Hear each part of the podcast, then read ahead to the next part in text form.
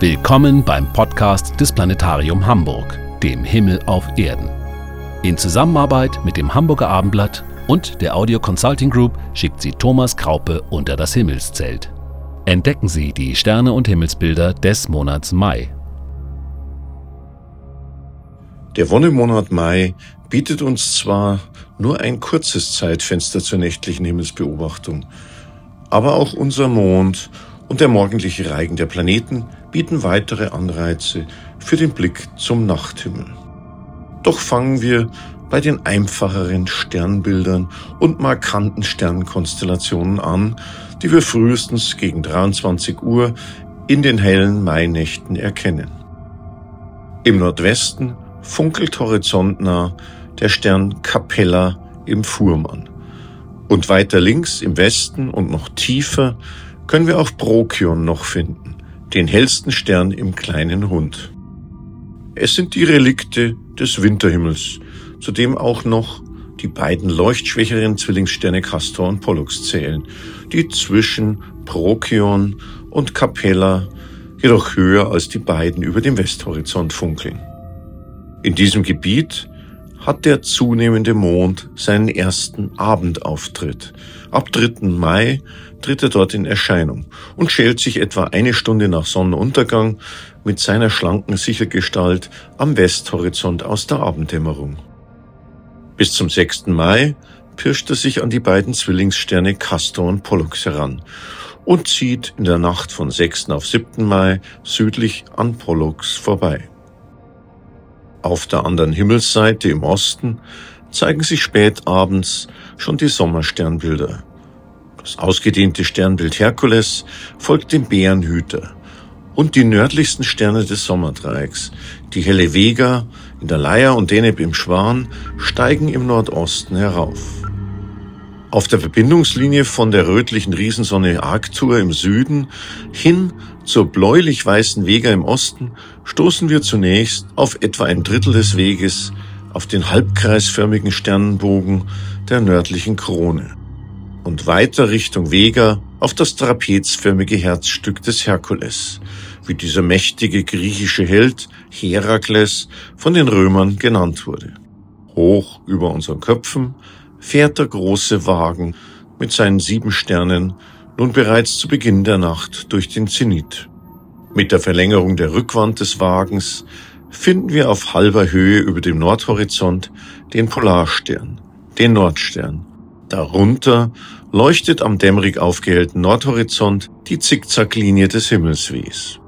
Dieses zirkumpolare Sternbild, die Cassiopeia, wie sie offiziell heißt, hat seine tiefste Stellung erreicht.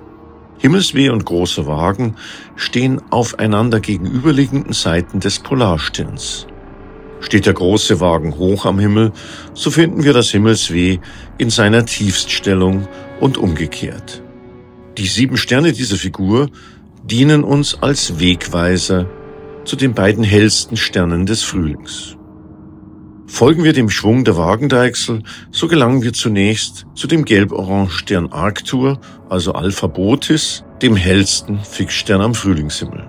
Ziehen wir den Himmelsbogen von der Deichsel noch etwa ebenso weit über Arctur hinaus, so gelangen wir im Südosten zum bläulichen Hauptstern der Jungfrau, der Spica, Alpha Virginis, wie er auch genannt wird. Spica bedeutet lateinisch so viel wie Kornähre. Ein Symbol der Erntezeit, denn die Sonne zog in früheren Jahrtausenden zur Erntezeit vor dieser Sternregion vorbei. Das Sternbild Jungfrau, lateinisch Virgo, ist das größte Sternbild im Tierkreis, also der Sternbilder, die längs des Wanderwegs von Sonne, Mond und Planeten gelegen sind. Die ausgedehnte Himmelsregion der Jungfrau ist jetzt abends gut platziert im Süden. Das ganze Areal zwischen dem rötlichen, hellen Arctur und Denebola, dem Schwanzstern des Löwen, gehört zu diesem Sternbild. Es ist knapp nach dem großen Bären immerhin das zweitgrößte Sternbild insgesamt. Der Sage nach stellt es Astrea dar, die Göttin der Gerechtigkeit und Tochter von Jupiter und Themis. Dieses Sternbild liegt fast in der Ebene des Erdäquators und ist daher praktisch von allen bewohnten Teilen der Erde aus beobachtbar. In der Nähe des Erdäquators, in den Tropen, stehen die Sterne der Jungfrau sogar senkrecht über unseren Köpfen. Aber das Sternbild ist, mit Ausnahme von Spica, eher arm an hellen Sternen. Naja, das ist kein Wunder, denn unser Blick in die Jungfrau ist fast senkrecht nach oben aus der Milchstraße herausgerichtet. Neben Alpha Virginis, also Spica, dem bläulichen Hauptstern, zeigt sich einmal pro Monat der Mond. In diesem Monat in der Nacht vom 13. auf den 14. Mai. Danach zieht er weiter in das sich östlich anschließende Tierkreissternbild Waage, eine unscheinbare Himmelsregion, die aus eher lichtschwachen Sternen besteht. In der Antike übrigens wurden die Sterne der Waage noch zum Skorpion gerechnet, der der Waage im Tierkreis folgt. Die arabischen Namen für die beiden hellsten Sterne der Waage deuten noch heute darauf hin. Alpha Libre heißt Zuben el Genubi, was südliche Schere des Skorpions heißt. Beta Libre wird Zuben el Shamali genannt, was nördliche Schere bedeutet. Der Stern Beta ist übrigens mit 160 Lichtjahren Distanz doppelt so weit von uns entfernt wie der Stern Alpha. Dennoch erscheinen beide Sterne praktisch gleich hell, als Sterne zweiter Größe, wie man sagt. Beta in der Waage ist also viermal so leuchtkräftig wie Alpha. Südlich von Beta und links von Alpha in der Waage erreicht der Mond in den Morgenstunden des 16. Mai die Vollmondstellung. Dieser Mai-Vollmond trägt den passenden Beinamen Blumenmond, denn zumindest auf der Nordhalbkugel unseres Planeten markiert er die Blütezeit der Natur. Dieser Flower Moon, wie er in Nordamerika genannt wird, ereignet sich diesmal nahe dem sogenannten absteigenden Knoten also dem Punkt der Mondbahn um die Erde, an dem unser Erdtrabant die Erdbahnebene südwärts kreuzt. Daher wandert der Vollmond diesmal durch den Erdschatten und es kommt zur ersten totalen Mondfinsternis in diesem Jahr. Leider ist von diesem kosmischen Schattenspiel in Mitteleuropa allenfalls die erste Phase zu sehen. Denn der Vollmond sinkt bei uns in der beginnenden Morgendämmerung schon vor oder in weiter westlich gelegenen Regionen bestenfalls bei Beginn der totalen Verfinsterung unter den Südwesthorizont. Nur jenseits des Atlantiks, rund um Südamerika und einen Großteil Nordamerikas ist diese Mondfinsternis in ihrem vollen Verlauf zu sehen. Die Menschen dort können ab 5.29 Uhr mitteleuropäischer Sommerzeit verfolgen, wie die Mondkugel 85 Minuten lang vollständig in den Erdschatten eintaucht und dabei jedoch nicht völlig dunkel erscheint, sondern als sogenannter Blutmond schwach rötlich leuchtet. Bei uns in Mitteleuropa ist bereits bei Beginn der Totalität Schluss. Man kann in den Morgenstunden des 16. Mai bei klarer Sicht zum Südwesthorizont gerade noch verfolgen, wie der östliche, linke Mondrand allmählich vom Erdschatten angeknabbert wird, bevor der Vollmond das Feld räumen muss und der Sonne Platz macht. Er geht im Südwesten unter und am gegenüberliegenden Horizont im Nordosten geht die Sonne auf. Und dieser Sonnenaufgang am 16. Mai verbindet uns in besonderer Weise mit dem Mond. Nicht nur, dass wir uns dann genau zwischen Sonne und Mond befinden, mehr noch.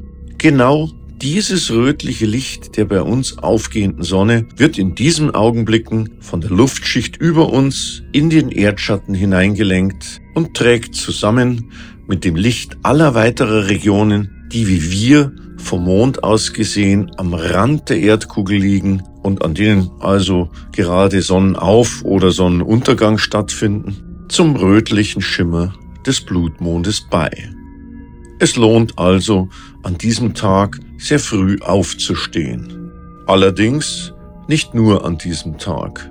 Denn in der beginnenden Morgendämmerung zeigt sich entlang des Osthorizonts eine Parade der Planeten. Angeführt wird sie von Saturn, dem fernsten Planeten, den wir mit freiem Auge gut sehen können. Zur Monatsmitte taucht der Ringplanet bereits gegen drei Uhr morgens am Südosthorizont auf. Er wandert gemächlich im recht unscheinbaren Sternbild Steinbock. Etwa eine halbe Stunde später folgt weiter links davon im Wassermann der rötliche Mars. Beide Planeten haben Mühe, sich gegen die heller werdende Morgendämmerung zu behaupten, bevor die beiden hellsten Planeten Venus und Jupiter die Himmelsbühne betreten. Zum Monatsbeginn bildet der helle sogenannte Morgenstern Venus mit dem weit dahinter im Planetensystem stehenden Jupiter von uns aus gesehen noch ein enges Paar. Sie erscheinen uns nur ein halbes Grad voneinander getrennt. Doch im Laufe des Monats bleibt der langsamere, ferne Jupiter zurück, während die schnelle, sonnennahe Venus ihm und unserer Erde enteilt. Mars verfolgt Jupiter und holt ihn im Laufe des Monats ein. Daher verändert sich im Laufe des Monats die Konfiguration der Planeten in der Morgendämmerung dramatisch. Und auch der Mond spielt mit. Vom Vollmond am 16. wandert er über den Skorpion weiter Richtung Steinbock und steht am 22. Mai in der Morgendämmerung unterhalb von Saturn.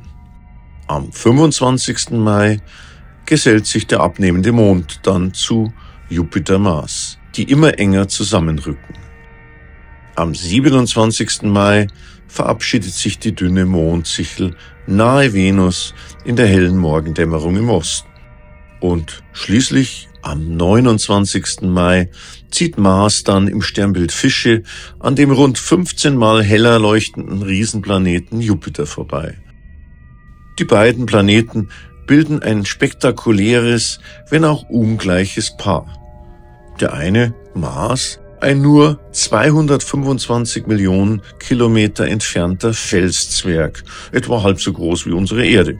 Der andere, ein fast viermal so weit von uns entfernter Gasriese, elfmal so groß wie unsere Erde. Unsere Erde wird Saturn und Jupiter im Spätsommer einholen. Und so werden die beiden Gasplaneten bald unseren Nachthimmel dominieren, während Mars sich noch nicht geschlagen gibt und erst gegen Ende des Jahres von unserer Erde überholt wird und dann seinen großen Auftritt haben wird. Immerhin bietet er auch jetzt schon nach Mitternacht mit seiner raschen Bewegung vor dem fernen Sternenhintergrund immer wieder wechselnde Anblicke für den aufmerksamen Himmelsbeobachter.